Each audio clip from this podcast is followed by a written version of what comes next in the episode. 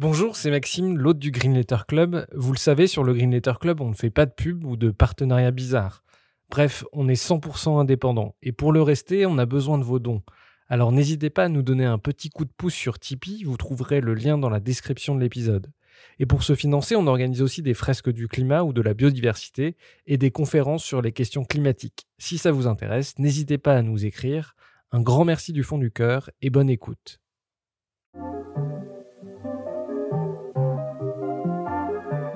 Bienvenue dans le Green Letter Club, la chaîne qui décortique les grands sujets écologiques.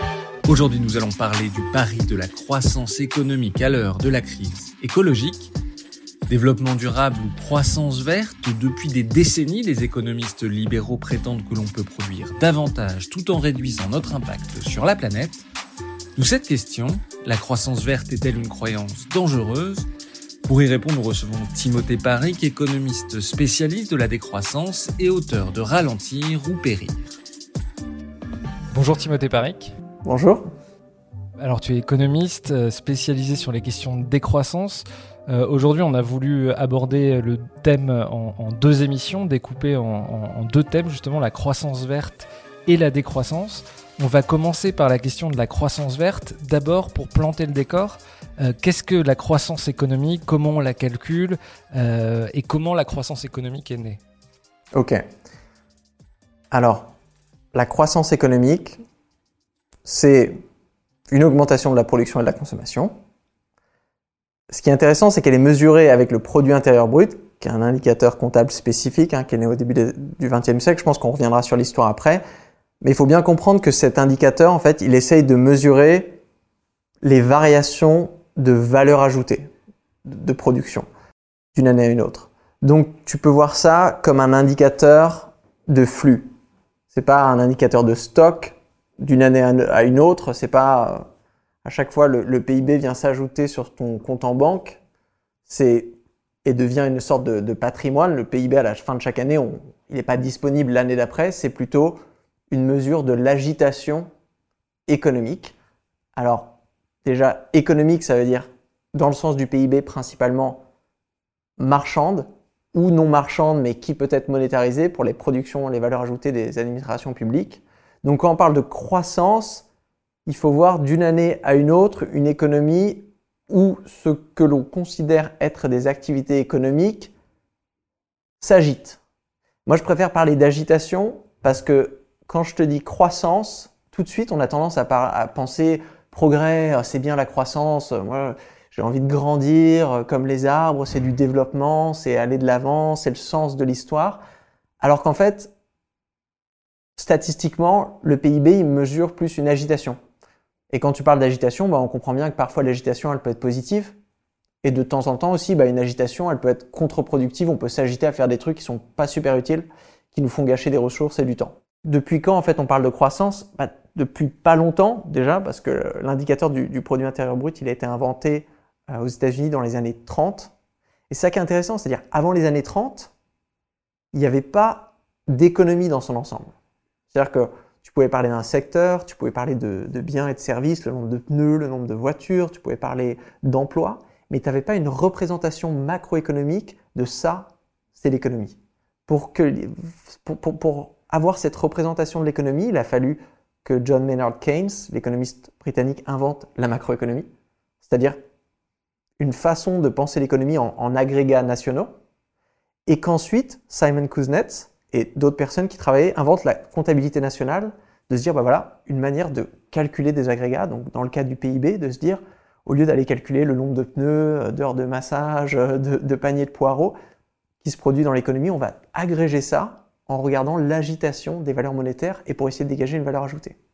Au début des années 50, l'indicateur est internationalisé dans le sens où c'est les Nations Unies qui euh, publient en fait un espèce de manuel de calcul pour que les différents pays puissent le calculer. La plupart des pays donc adoptent le cadre de comptabilité nationale que Simon Kuznets avait développé pour les États-Unis.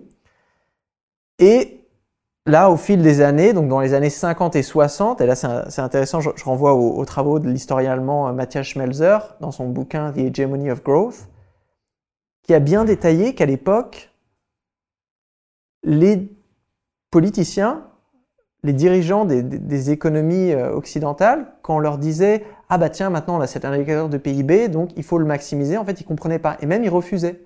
Ils disaient écoutez le but d'une économie c'est le plein emploi et eux ils avaient plutôt l'habitude de d'essayer de se protéger contre l'instabilité financière.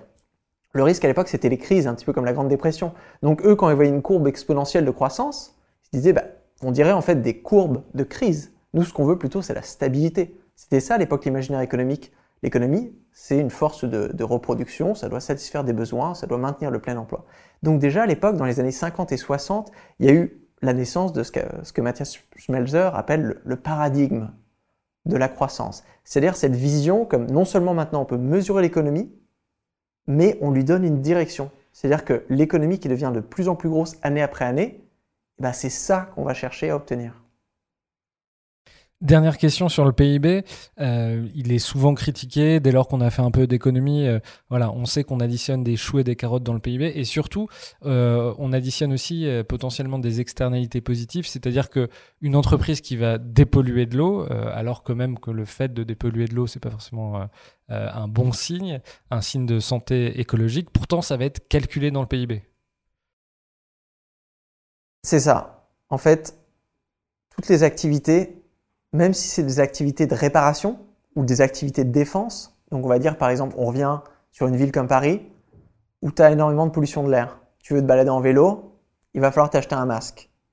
Bon, tu achètes des masques assez chers pour éviter de respirer euh, l'air pollué. Et bah, les personnes qui vont produire ces masques, qui vont les vendre, qui vont faire des pubs pour ces masques, ça va créer de la valeur ajoutée dans le PIB. Mais ça, c'est pas vraiment une richesse parce que tu te dis, si on n'avait pas des villes polluées, j'aurais pas besoin de porter un masque. Tu portes pas un masque par plaisir. Tu portes un masque pour te défendre d'une externalité négative qui a été générée par quelque chose d'autre. Donc de la même manière qu'on pourrait dire, ah bah c'est trop bien cette année, euh, franchement le secteur des pompiers là, euh, full blind quoi. En termes de valeur ajoutée, on a vraiment maximisé le truc. Mais non, parce qu'on a eu beaucoup de feux de forêt, donc bien sûr les, eh ben, il y a eu beaucoup plus de, salaires, j'imagine, payés par les pompiers, euh, beaucoup plus d'essence de, brûlée dans leur, dans leur camion. Et on aurait préféré qu'il y ait moins de feux de forêt.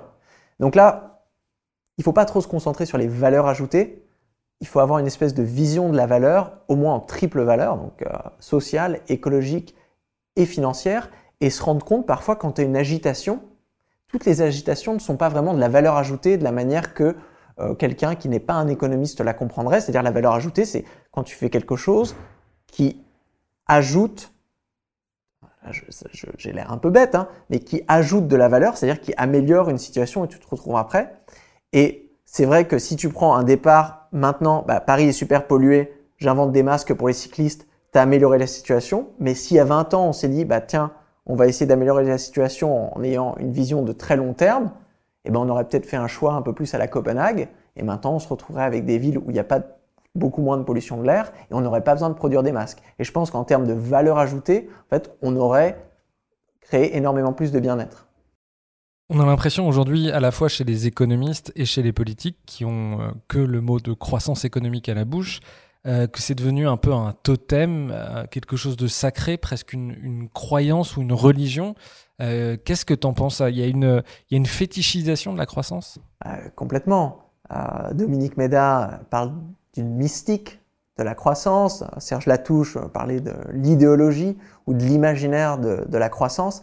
Non, il y a une, il y a une véritable, ouais, que tu, tu l'as dit, totémisation où en fait on, on a créé cette espèce de vase symbolique, on lui projette certaines valeurs, la croissance et la liberté, la croissance c'est l'innovation, la croissance c'est le progrès, la croissance c'est la lutte contre la pauvreté. Et en fait, ça vient créer un espèce de, bouton magique. et on va se dire, bah, il suffit juste de faire monter le PIB. Fais monter le PIB et ça va réduire les inégalités, ça va financer les services publics, ça va enlever la pauvreté, ça va augmenter le bien-être, euh, ça va nous faire gagner en compétitivité internationale, ça va attirer des talents, tout va bien marcher si le thermomètre du PIB augmente. Mais là, on revient à Simon Kuznets, donc Simon Kuznets qui invente le PIB en 1930 dans l'urgence parce que le gouvernement américain essaye tant bien que mal de réanimer son économie après la Grande Dépression. Et Kuznets, il lui fait, bon voilà, moi je vous ai fait un indicateur de crise. C'est-à-dire euh, quelque chose qui va vous dire, ah bah tiens, cette intervention, elle a réussi à réanimer l'économie, un petit peu à une mesure du pouls. là, tu vois, ah, ok, ça se réveille. Mais il disait tout de suite, c'est pas un indicateur de temps de paix. Ça marcherait pas parce que c'est un indicateur purement quantitatif qui mesure aucune direction.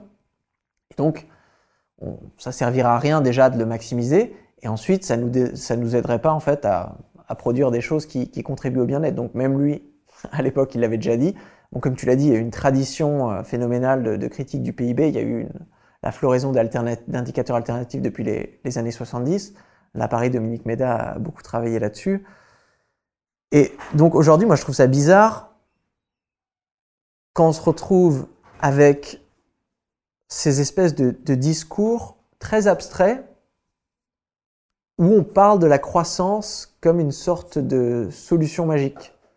Alors qu'en fait, si on veut réduire par exemple la pauvreté en France, il ne suffit pas d'essayer de faire monter le PIB. On, comprend bien, si le PIB est une mesure abstraite de l'agitation, et eh ben, si euh, il y a beaucoup de biens et de services que n'utilisent que ceux qui sont déjà riches, bah, ça va te créer de la valeur ajoutée, mais qui va pas vraiment tomber dans les poches des, plus pauvres. Enfin, ça c'est vraiment de l'économie de base, hein, on comprend. Et donc, on pourrait s'attendre à quelque chose d'un petit peu plus fin et, je pense qu'aujourd'hui, les gens qui parlent un petit peu de post-croissance, et on en viendra après de, décroissance, c'est de se dire, bon, aujourd'hui, il va vraiment falloir qu'on parle d'économie de manière beaucoup plus concrète.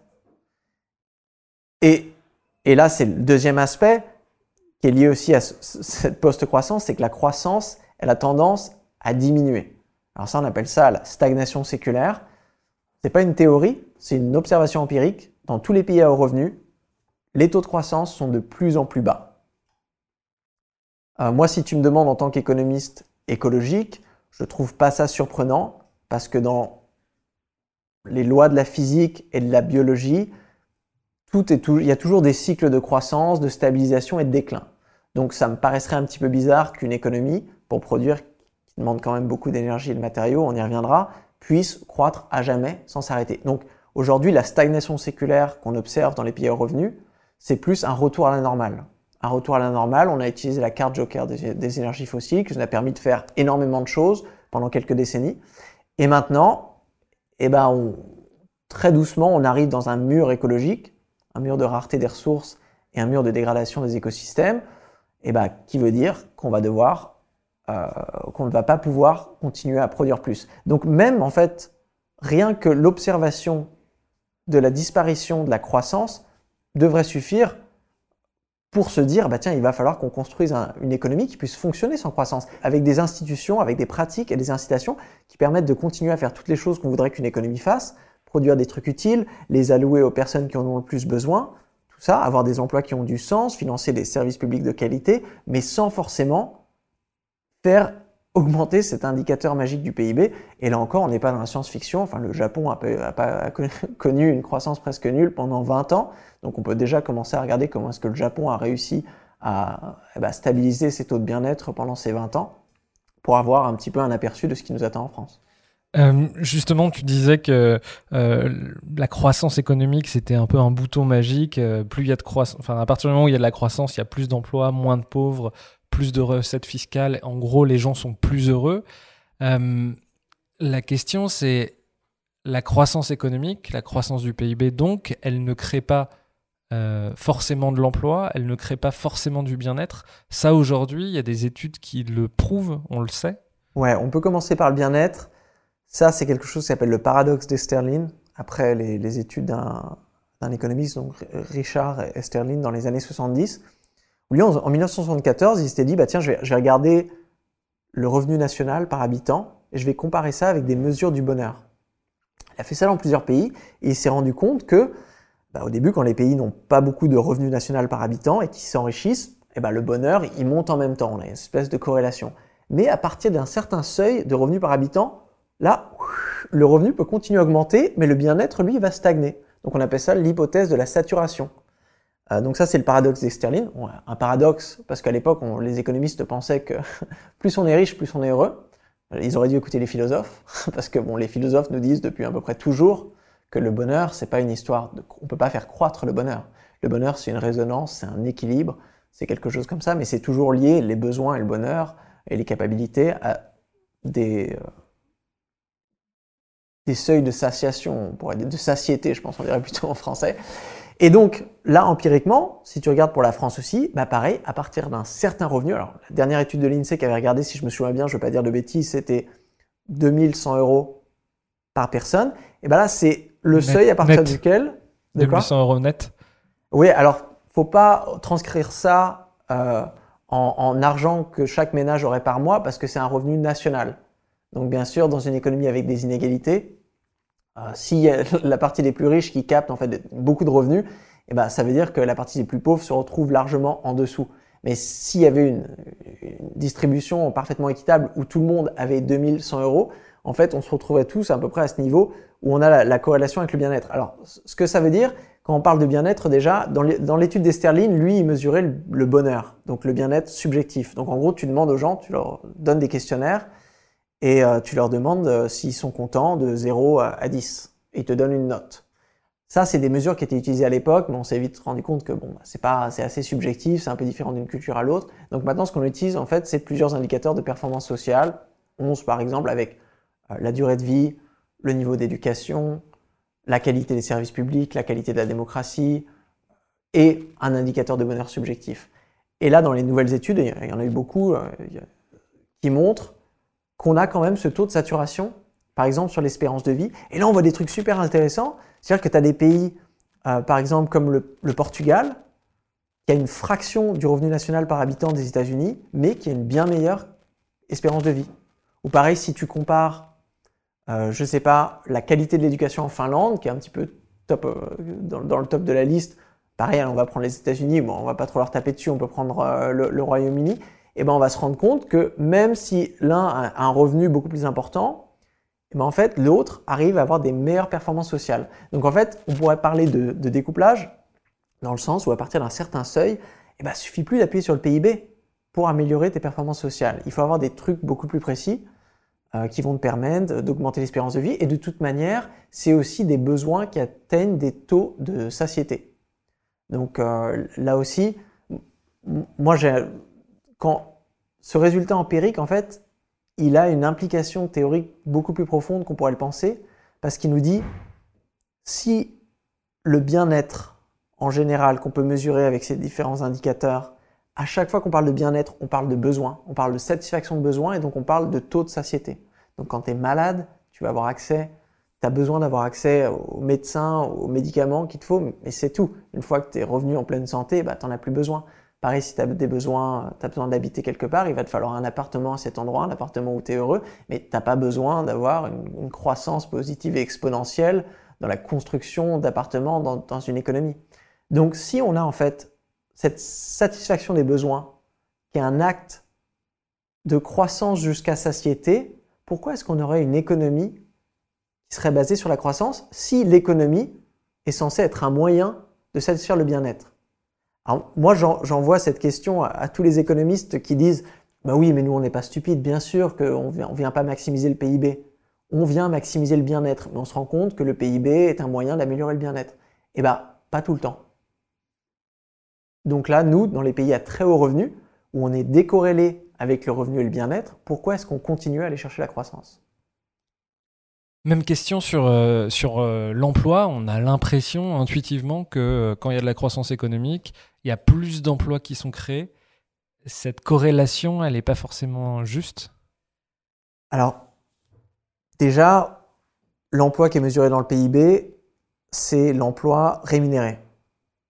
Donc, moi, je te donne un exemple très personnel. Quand j'ai terminé mon doctorat, eh ben, Bien sûr, j'avais pas un boulot euh, direct après parce que je voulais prendre le temps bah, de d'écrire des pages Wikipédia, euh, d'aller sur des podcasts, de faire plein de trucs pour lesquels t'es pas payé.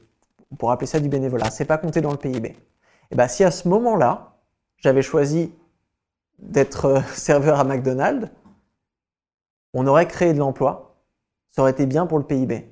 Mais est-ce qu'on aurait créé plus de valeur en employant un doctorant spécialiste de la décroissance en pleine crise écologique à servir des cafés, alors que je pourrais être là, aller dans les écoles et les universités pour en parler, aller à la radio pour, pour éclairer les, les débats et euh, à écrire des pages Wikipédia. Donc là, on voit que là, en fait, l'emploi, c'est une catégorie qui est beaucoup trop abstraite. Parce que déjà, quand on parle d'emploi, on parle de quantité. Quand on parle d'emploi monétaire, on ne parle que d'une partie de l'économie. Dans le livre, tu sais, j'utilise un petit peu l'analogie de l'iceberg pour montrer ce qu'on mesure avec le PIB, c'est la partie émergée de l'iceberg. Et tout en dessous, il y a toute une économie. C'est pas juste l'économie informelle avec la drogue et la prostitution, non. C'est ce que les économistes féministes appellent la sphère de la reproduction. Donc, en français, ça a certaines connotations, en anglais on les a pas, mais la sphère de la reproduction, c'est en fait un espèce de miroir caché en dessous de la sphère de la production, pour pouvoir produire des trucs, pour pouvoir aller au, au travail, pour produire des choses que tu vas pouvoir vendre, qui contribuent au PIB. Chaque personne doit être en bonne santé mentale, se doit d'avoir des, amis, habiter à un endroit où tu es en pleine confiance, doit pouvoir se reposer d'une journée à l'autre. Et toutes ces activités-là, en fait, elles comptent pas dans le PIB. Parce que c'est des choses qu'on fait à travers des logiques de réciprocité et de dons dans notre propre famille, entre amis. Et donc, moi, quand je, j'entends il faut créer de l'emploi, pareil, de la même manière qu'on va dire il faut faire de la croissance, je me dis ça sert à rien de faire de la croissance si on fait de la croissance en détruisant un capital naturel. Si tu viens raser des arbres pour faire des tables Ikea, tu vas créer de la croissance, mais tu vas détruire de la biodiversité, tu vas détruire des services écosystémiques. Et en fait, ça vaut pas le coup. Donc c'est contre-productif. On pourrait dire c'est une croissance anti-économique. Pareil, si tu veux faire de la croissance et créer des emplois, mais que tu vas prendre le temps des gens qui font énormément de bénévolat, qui créent une valeur sociale inouïe parce qu'ils ils font des bénévolats chez euh, WWF ou Emmaüs ou quelque chose comme ça, où c'est des gens qui écrivent des, pages Wikipédia, tu leur dis maintenant, écoutez les gars, il faut créer de l'emploi, donc maintenant vous allez être salarié chez McDo. Tu as, créé de l'emploi, tu as, fait de la croissance, mais tu as détruit en fait quelque chose qui existait dans l'économie mais qui n'était pas mesuré dans la comptabilité nationale. Ça, on le voit dans la sphère de la reproduction, euh, comme tu disais, mais est-ce que même quantitativement, par exemple, moi j'ai, euh, on voit bien que par exemple avec la mécanisation de l'agriculture, euh, il y a, je ne sais pas combien, mais il y, a, un facteur 4 ou 5 il y a beaucoup moins de gens dans les campagnes pour produire la même nourriture ou produire plus. C'est-à-dire que là, la croissance, par exemple, elle a détruit directement des emplois dans les champs. Alors c'est dur de généraliser, il y a des économistes qui s'écharpent depuis des décennies sur donc cette, fameuse loi d'Okun, donc sur la relation entre croissance et emploi. Certains pensent qu'il y a des corrélations très fortes. Euh, quand il y a plus de croissance, bah, il y a plus d'emplois. Certains pensent en fait c'est plutôt le contraire, c'est-à-dire que quand il y a plus d'emplois, il y a plus de croissance. Parce que comme je l'ai dit, la croissance, c'est quelque chose que tu mesures après coup. Donc si pour une raison, euh, par exemple, pendant la pandémie, tu décides de créer plein de postes de médecins, bah, tu vas les payer, tu as créé plein d'emplois et après coup tu vas le mesurer, tu vas dire bah tiens, il y a eu une croissance du secteur de, une croissance du secteur de la santé, mais c'est pas la croissance qui a créé des emplois, c'est tu as décidé de créer des emplois politiquement et ça s'est retranscrit dans la comptabilité nationale euh, par une création euh, de, plus-value monétaire et, donc de croissance. Donc moi cette discussion je l'aime pas trop parce que déjà elle est très abstraite. D'un côté tu prends croissance, d'un côté tu prends l'emploi de, ces deux indicateurs super abstraits, des indicateurs quantitatifs qui nous disent pas grand-chose. Et en plus, ça, ça varie de pays en pays. Si tu compares par exemple les États-Unis, tu auras du travail presque inexistant. Dès qu'il y a une petite réduction de la demande, une petite récession, eh ben, les entreprises, elles licencient. Tout de suite. OK, donc là, tu vas avoir une corrélation super forte. Donc, baisse du PIB, baisse de l'activité économique, bam, du chômage. Mais dans un pays comme le Japon, qui est beaucoup plus habitué à avoir ces espèces de fluctuations, ils ont plutôt une technique de défense où si l'activité diminue, eh ben, ils diminuent le temps de travail. Donc voilà, au lieu de licencier la moitié de tes employés, bah, tu les mets tous à temps partiel. Comme ça, tu licencies personne.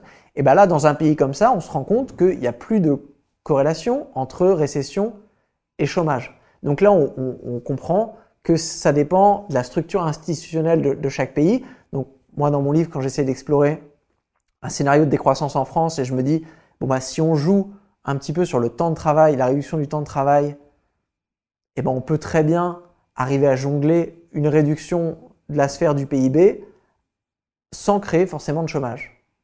Donc moi, il n'y a pas de lien automatique et comme très souvent en économie en fait, c'est des arrangements institutionnels qui vont nous donner différents résultats. Mais il n'y a rien qui est créé à l'avance.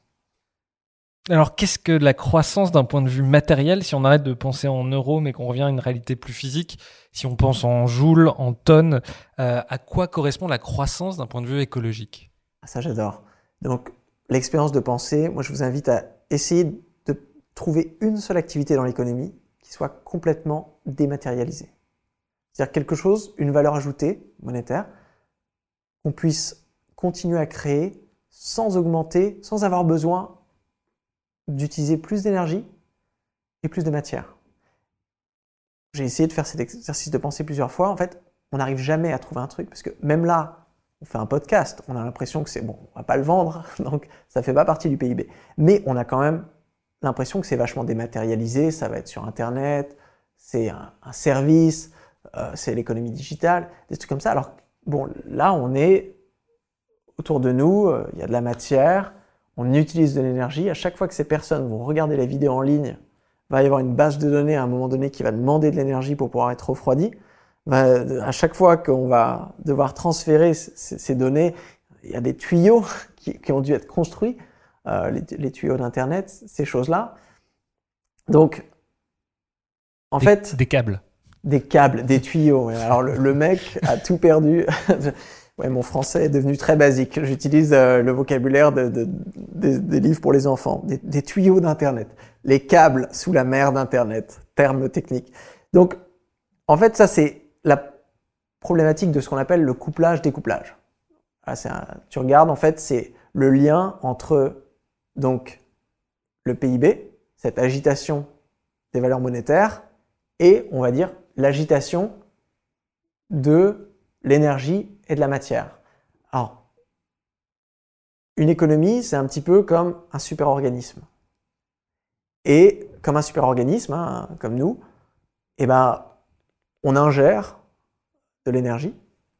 Pour ingérer de l'énergie, eh ben, il faut construire une certaine infrastructure avec de la matière. Et puis on utilise cette énergie, on transforme la matière pour faire des trucs, des biens et services, euh, qui permettent de satisfaire des besoins. Et après, une fois que c'est terminé, on les expulse. Donc quand on fait de l'économie, d'habitude, on parle juste de production et de consommation. Mais en économie écologique, on rajoute deux étapes. L'extraction avant et l'excrétion après, ou l'élimination. Et toutes les études empiriques qui regardent ces taux de couplage nous disent qu'aucune économie ne s'est jamais dématérialisée ou, au niveau de la matière, je ne sais pas ce que c'est, le mot dématérialisé ou déénergisé. Donc, on a bien sûr d'un pays à l'autre selon les arrangements institutionnels, les technologies utilisées, les cultures de consommation et de production, on a des pays qui arrivent à minimiser, qui sont un petit peu plus sobres et économes que d'autres, mais on n'arrive jamais à se, débarrasser de cet effet d'échelle. C'est-à-dire que si ton économie elle est énorme, tu vas avoir une empreinte qui est énorme. Et donc ça, c'est le, débat aujourd'hui sur le découplage et la croissance verte, c'est essayer de se poser la question est-ce qu'on ne pourrait pas continuer à croître sans rajouter en fait euh, une, facture supplémentaire macroéconomique en termes d'usage de la matière et de l'énergie Ou encore plus difficile, est-ce qu'on pourrait continuer à croître tout en diminuant notre utilisation des ressources naturelles? Parce que c'est ça que nous disent les scientifiques. Ils nous disent aujourd'hui, bah, la France, elle doit réduire ses émissions. Donc, l'idée d'une croissance verte, c'est de se dire, bah, on n'a pas à sacrifier sur la croissance, on peut continuer à produire et consommer plus, mais il va falloir que cette croissance, elle soit complètement découplée et qu'elle se fasse en parallèle. C'est pour ça qu'on parle de découplage absolu, donc pas seulement un découplage relatif, attention, graphique interactif. Découplage relatif, relativement plus efficient, mais l'utilisation, les émissions ici augmentent. Découplage absolu, ah, voilà, alors là, là c'est les émissions, ça baisse de manière absolue et la croissance augmente. Ça, en fait, ce découplage absolu, on l'a observé dans quelques économies, une poignée, une dizaine euh, sur les dernières décennies, mais c'est pas vraiment un découplage absolu euh, de fou, genre comme ça. C'est plus. Donc, pour revenir juste sur le découplage absolu, ça veut dire que la croissance du PIB continue, mais euh, les émissions de gaz à effet de serre diminuent. C'est ça. En fait, idéalement, si on voulait avoir une croissance authentiquement verte et compatible avec une trajectoire, une trajectoire du, du, GIEC de limitation du réchauffement climatique à 1,5 degré, ben, il faudrait qu'on ait la, bon, la croissance qu'on veut, voilà, nos petits pourcents de croissance, et une réduction qui soit assez forte pour pouvoir atteindre la neutralité carbone dans, dans l'objectif qu'on s'est donné, donc pas en, en 2100, mais euh, bien en 2050 ou même avant. Et donc moi, c'est ma grande critique du découplage, c'est-à-dire que non seulement ce découplage absolu, il est super rare, c'est-à-dire qu'on arrive à observer du découplage relatif un peu dans, plein de pays, Et euh, ça serait effrayant si on si on le voyait pas, parce que une économie quand même, et c'est dans le nom, ça sert à économiser des ressources. Donc si d'une année à l'autre, en fait, ton métabolisme, tu as besoin de plus en plus d'énergie et de matière pour satisfaire des besoins, c'est qu'en fait ton économie, elle devient de moins en moins efficace. On en parlera après, mais le capitalisme est très très fort pour faire ça. La publicité, par exemple, vient créer des besoins qui vont forcer une, agitation générale pour produire des trucs dont on aurait pu se passer. Et en fait, ça, c'est anti-économique. Mais bon, on y reviendra. Donc là, non seulement le découplage absolu, il est très rare que dans certains pays, mais aussi les taux de réduction sont extrêmement insuffisants. Donc c'est-à-dire très souvent, c'est les stabilisations. Ça, c'est important parce que si on dit qu'en France, on doit diviser les émissions par deux, en une décennie, et ensuite les amener vers la neutralité, et que tu me dis, ah oui, mais regarde, là pour l'instant, en 20 ans, on a réussi à diminuer les émissions euh, de, de 20%. Là, je dis, bah, en fait, il va y avoir un, problème, et surtout, le problème, il est lié au fait, il faut se poser la question, est-ce que ça va être de plus en plus facile de découpler ou de plus en plus difficile?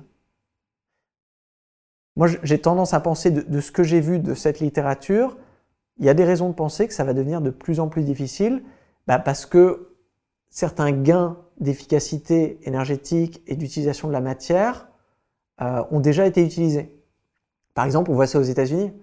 Les États-Unis se débarrassent du charbon pour aller vers le gaz, et là d'un coup, waouh, on voit un petit découplage temporaire. Parce qu'une fois que tu as le gaz, bon bah, le gaz émet moins que le charbon, mais il émet quand même. Donc si tu construis de plus en plus de centrales à gaz, eh ben, tu vas voir ton augmentation de la demande en énergie, elle va augmenter, donc les émissions avec. Donc tu n'as pas complètement découplé. Pareil, on va dire 100% renouvelable d'un coup, eh ben, si tu continues à avoir besoin de plus d'énergie, il va falloir construire et entretenir cette infrastructure. Ça va te demander de la matière. La matière, pour l'extraire, il va te falloir de l'énergie. Et donc là aussi, en fait, on se retrouve avec une économie en expansion, sauf si elle s'est complètement dématérialisée et déconnectée de l'énergie, mais ça, on voit que théoriquement, en fait, c'est à peu près impossible. Et bah, ça sera toujours une histoire de proportion. Ça, c'est vraiment la, base de l'économie écologique, c'est cette histoire de proportion, de dire on regarde la capacité de charge des écosystèmes autour de, ton économie et on regarde ce, que ça lui donne comme budget pour produire. Mais c'est un petit peu comme les écosystèmes, c'est un peu comme des ascenseurs. Tu vois, voilà, tu peux mettre 6 personnes dedans. Si tu en mets 12, ils vont lâcher. Et quand un, les écosystèmes lâchent, ben, il arrête de marcher. Et ça peut créer des problèmes. Une pêcherie, par exemple, si tu pêches trop de poissons, et ben, l'écosystème s'effondre et d'un coup, il n'y a plus de poissons. Donc en fait, pour chaque écosystème, on a des capacités de charge. Et ces capacités de charge, et là où ça devient beaucoup plus compliqué, et là ça me permet d'avoir un troisième angle d'attaque sur le découplage, de dire ces capacités de charge, quand les écosystèmes sont globaux, il faut les partager entre pays. Notre budget carbone global, il faut le partager entre première division, pays du Nord, pays du Sud. On a un nombre de barils de pétrole très limité qu'on va pouvoir brûler si on veut limiter le réchauffement climatique à 1,5 degré. Donc la question maintenant, c'est de se poser où est-ce qu'on va les brûler? Est-ce qu'on va les brûler en France pour faire en sorte qu'au lieu d'avoir euh, des petites voitures, on va avoir des SUV et euh, qu'on puisse tous prendre l'avion euh, et faire voler des, des, jets privés ou manger plus de viande ou des trucs comme ça qui n'augmentent pas le bien-être? On en a parlé avant, vu que c'est décorrélé. Donc est-ce qu'on va vraiment essayer de continuer à booster un petit peu des économies déjà riches? Ou est-ce que justement, on va se dire on va essayer de libérer le plus d'espace carbone disponible dans les pays du Nord déjà riches qui peuvent se le permettre afin en fait de faciliter, de donner une marge de manœuvre aux pays du Sud qui vont avoir besoin bah, d'énormément de matière et d'utilisation de l'énergie pour construire l'infrastructure qui leur permettra euh, d'être résilients et de satisfaire leurs besoins. Donc là, en fait, la question de la justice sociale, la question du découplage, c'est pas seulement une question technique, c'est vraiment une question politique.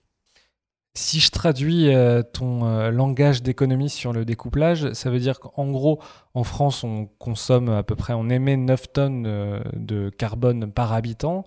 Et que au mieux avec une croissance dite verte, si on arrivait à découpler, on continuerait à croître, mais on stabiliserait cette empreinte carbone à, environ 9 tonnes et à 17 tonnes de matière, là où il faudrait baisser à environ 2 tonnes de carbone et 3 à 6 tonnes, si je t'ai bien lu, d'empreinte de, de matériaux qu'on utilise.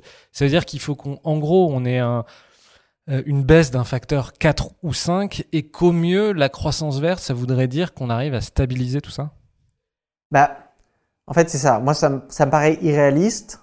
Déjà, sur l'empreinte carbone, au moins l'empreinte carbone, on peut se dire on a un petit temps.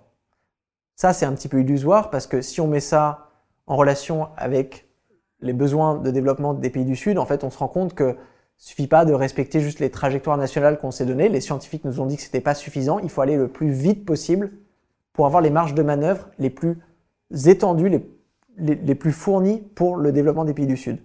Donc là, déjà, il y a, cette urgence qui fait qu'on peut pas se dire ah oui non mais on va attendre de voir euh, avec un peu de chance d'ici 2040 on, on, va y arriver. Mais l'empreinte matière, elle en fait elle n'aurait jamais dû dépasser entre 3 et 6 tonnes. Donc là en fait on doit la réduire hier. Et là il n'y a jamais eu de découplage absolu entre le PIB et l'utilisation de la matière. Au mieux si on veut vraiment aller pinailler sur les chiffres, il y a des petites pseudo-stabilisations ici et là. À l'échelle globale, on voit juste à l'échelle globale un recouplage depuis le début des années 2000. Ça, c'est normal, parce que c'est ce qu'on appelle les dépenses énergétiques. Au début, quand tu veux extraire un métal ou un baril de pétrole, bah, tu vas prendre celui qui est juste sous le sol. Tu vas au Texas, à 700 mètres, tu as un baril, hop là, tu fais un trou, ça coule, c'est trop bien. Une fois qu'il n'y en a plus, eh ben, tu vas aller le chercher dans la mer du Nord, dans des endroits où c'est plus difficile, il faut ouvrir des mines dans des endroits plus compliqués, à côté des villes, les concentrations de minerais deviennent de plus en plus euh, diffuse. Donc tu vas sacrifier beaucoup plus d'énergie pour obtenir de l'énergie. Tu vas sacrifier beaucoup plus d'énergie pour obtenir des matériaux. Et tu vas devoir sacrifier beaucoup plus de matériaux pour pouvoir entretenir l'infrastructure énergétique qui te permet de continuer à extraire des matériaux. Donc en fait, les gains de découplage vont être de moins en moins probables dans cette économie qui va sacrifier une plus grosse partie de son économie pour obtenir de l'énergie. Le concept, c'est le surplus énergétique. Donc c'est l'énergie, le, retour énergétique sur l'énergie investie. Euh, donc rien que pour cette raison, en fait, on pourrait se dire que là, l'empreinte matière qu'on a, elle est intenable. Donc c'est même pas une. Là, en fait, c'est, il va falloir parler d'une sobriété euh, drastique pendant une période de transition bah, la plus courte possible, où en fait il va falloir réajuster, reproportionner la taille de l'économie à ses budgets matières et le budget carbone, qui encore une fois prend un peu plus de temps, mais quand même euh, le plus rapide, le mieux, parce que le plus rapide, eh ben, le moins de risques on prend sur les phénomènes parfois incertains du changement climatique, qui peuvent arriver plus rapidement que prévu, et le plus rapidement on agit, le plus on donne de marge de manœuvre aux pays du Sud. Donc, pour revenir à ce que tu disais là sur, ces deux choses, en fait, moi, mon argument, c'est de dire, si on sait qu'on doit les réduire, ces choses-là, et je pense que la plupart des gens sont d'accord, est-ce qu'on est, on a plus de chances de les réduire avec une stratégie de décroissance où on se dit, bon, bah voilà, pendant cette période de transition, on va essayer de faire beaucoup de sobriété. Parce que la sobriété, ce qui est pas mal, c'est qu'on n'a pas besoin d'attendre une certaine technologie, c'est que parfois, il y a des doubles dividendes où on arrive à faire moins de voitures, plus de vélos, on augmente la santé, le bien-être, donc il y a des choses à aller chercher. Est-ce qu'on est, c'est plus probable de diminuer notre empreinte écologique en continuant à produire et consommer plus ou en produisant et consommant moins? Et c'est là qu'on atteint vraiment un, argument. Moi, très souvent, les économistes me reprochent Ah, bah, vous travaillez sur la décroissance Démontrez-nous qu'en produisant et consommant moins, on va utiliser moins d'énergie et de matériaux. Moi, je le regarde, c'est marrant que j'ai la charge de la preuve, alors que eux, leur argument contre les observations empiriques, c'est qu'on peut produire et consommer plus sans utiliser plus d'énergie et de matériaux. Enfin, je veux dire, quand tu produis une voiture, c'est pas de l'alchimie, hein. il faut des matériaux, de l'énergie. Donc, si, tu prends moins d'avions, si tu produis moins de voitures, bon, bah là, je pense qu'on arrive à imaginer de façon assez simpliste que c'est des matériaux et de l'énergie qui ne va pas être mobilisée pour ces productions-là. Donc bien sûr, ces deux mécanismes, ils s'en manchent hein, quand tu regardes une économie. Il y a les deux qui se passent en parallèle, des stratégies de sobriété, où on vient éviter certaines productions et consommation, et des stratégies d'efficacité, où on vient les améliorer. Moi, ce qui me choque un petit peu, c'est qu'on ne parle pas du tout des stratégies de décroissance et de sobriété. Enfin là, on commence à en parler un petit peu tard, alors qu'on mise tout sur l'efficacité, ce qui est quand même une stratégie incertaine et pas aussi efficace. C'est ça, ça le paradoxe. Se concentrer sur l'efficacité, c'est moins efficace que d'avoir une approche euh, duel avec sobriété plus efficacité. Pour abonder dans, ton sens, il y a un chiffre pour euh, avoir aussi en tête euh, les ordres de grandeur, parce que c'est important. Aujourd'hui, on a construit, alors qu'au début du XXe siècle, je crois que c'était la chose des, des, construite par les hommes représentait 3% euh, de, l'ensemble du monde naturel, de la masse du monde naturel aujourd'hui, euh, la masse anthropique, donc l'ensemble de la masse des choses construites par les hommes, est plus importante que celle du vivant. Et ça, c'est dans ton livre, tu disais qu'on extrayait 100 milliards de, de, tonnes de, ressources naturelles. C'est pour se donner aussi un ordre de grandeur de la puissance de déplétion des ressources euh, auxquelles on est arrivé. Il y a un, exemple qui est intéressant, que tu mentionnes beaucoup dans le livre, c'est que, en fait, toutes les technologies de décarbonation, elles ont certes un, bon impact sur le carbone. On pense aux éoliennes, aux voitures électriques, euh, voilà, aux, panneaux solaires. En revanche, elles ont une incidence très forte sur l'empreinte matérielle. C'est-à-dire que pour aller faire de l'acier ou pour faire du béton, bah, il faut extraire énormément de ressources et que là, on va en fait déporter euh, le problème qui est sur le CO2, on va le déporter sur les écosystèmes, on va creuser des mines, détruire la biodiversité, polluer les sols et les eaux, qui sont les autres limites planétaires. Donc la décarbonation par la technologie, c'est pas la panacée finalement aussi. Alors ça, c'est rien que cet argument tout seul fait effondrer la théorie de la croissance verte. C'est-à-dire que les, les gens qui parlent de découplage ne parlent que de carbone. Si tu leur dis juste, ah oui, mais la transition écologique, c'est pas seulement décarboner. Il y a plein d'autres trucs. La pollution de l'air, la pollution de l'eau, la perte de biodiversité, la fertilisation des sols. Et bien là, ah, et l'utilisation de la matière. Parce qu'il faut le savoir, l'extraction des ressources naturelles, donc ce qu'on va mesurer avec l'empreinte matière, ça prédétermine 90% des impacts sur l'environnement. Toutes les formes de pollution, de, de changement de sol, de perte de biodiversité, c'est prédéterminé par l'extraction de biomasse quand tu viens couper une forêt, euh, quand tu viens faire de l'agriculture intensive, euh, des choses comme ça, où tu vas aller chercher des métaux et des minéraux, donc tu vas creuser des mines, tu vas modifier un petit peu l'environnement naturel. Donc, il ne faut pas juste, si tu arrives à décarboner et dire, voilà, on, va, on peut continuer à croître, c'est pas de souci, on va juste faire que, de que des voitures électriques. Ben là, en fait, tu te rends compte qu'une voiture électrique, elle utilise jusqu'à 10 fois plus de matériaux, euh, de métaux qu'une voiture thermique, à cause des batteries. Ben là, en fait, tu vas découpler en termes de carbone, mais recouplé en termes d'usage de la matière. Alors je ne dis pas qu'il ne faut pas passer à l'électrique, je dis juste que si on peut réduire la demande en automobile, par exemple en investissant massivement dans la mobilité active et les, transports en commun, et eh ben là au moins on est certain d'avoir ces gains.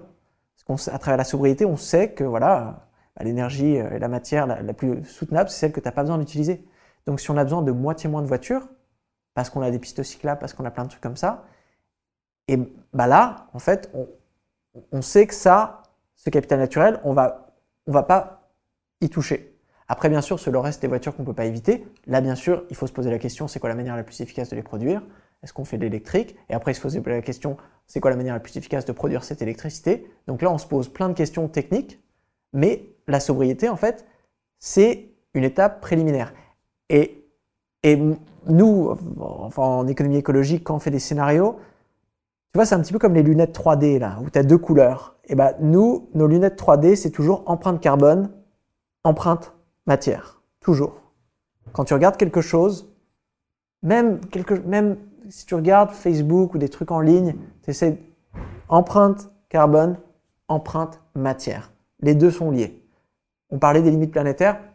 Donc les limites planétaires, il y en a neuf. C'est vachement, il y a des indicateurs, c'est un peu difficile. Donc quand tu prends empreinte carbone, empreinte matière, vu que l'empreinte matière prédétermine 90% bah, des, impacts sur l'environnement, c'est une façon un petit peu plus courte d'estimer. Idéalement, en fait, il faudrait avoir un indicateur pour chaque limite planétaire, avec chacun son seuil, et pour pouvoir calculer. Mais déjà aujourd'hui, là, il faut complètement ouvrir le débat. Et si on gâche 10 ans à essayer de décarboner l'économie, et en fait, une fois qu'on aura réussi à atteindre la neutralité carbone, on va se rendre compte qu'on a une crise de la biodiversité qui est encore plus effrayante que le changement climatique et qu'il faut maintenant encore 50 ans de parler de sobriété, mais cette fois-ci pour la biodiversité.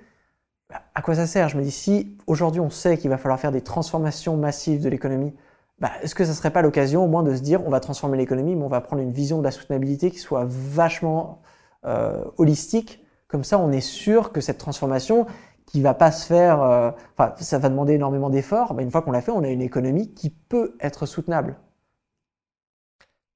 Euh, on va bientôt passer à la deuxième partie justement de, cet euh, entretien sur la décroissance. Euh, avant de passer à la deuxième partie, est-ce qu'il y a un sujet qui te semble important sur la croissance verte ou sur le développement durable qu'on n'aurait pas abordé? Non, je pense qu'on l'a bien couvert. Hein. Peut-être l'effet rebond?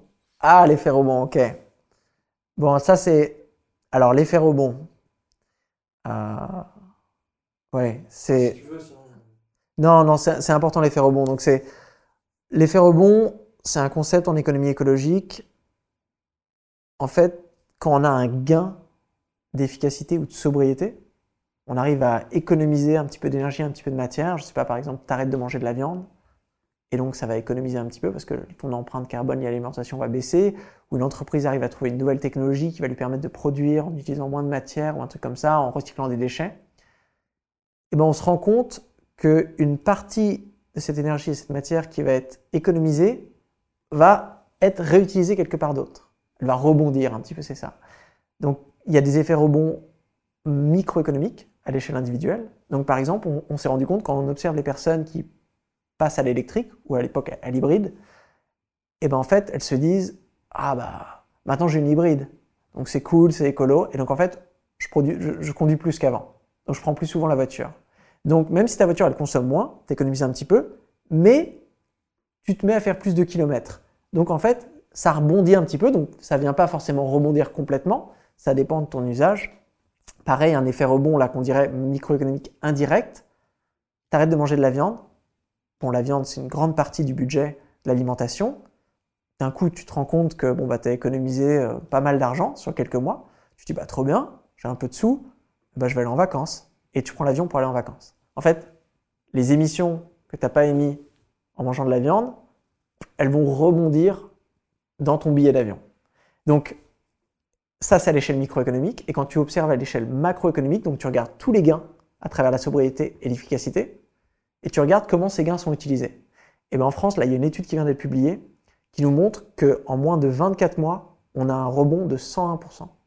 Ça veut dire que la totalité de tous les gains, là c'est juste pour l'énergie, de tous les gains énergétiques à travers la sobriété et l'efficacité rebondissent quelque part d'autre dans l'économie. En moins de 24 mois. Ça, c'est un chiffre hallucinant.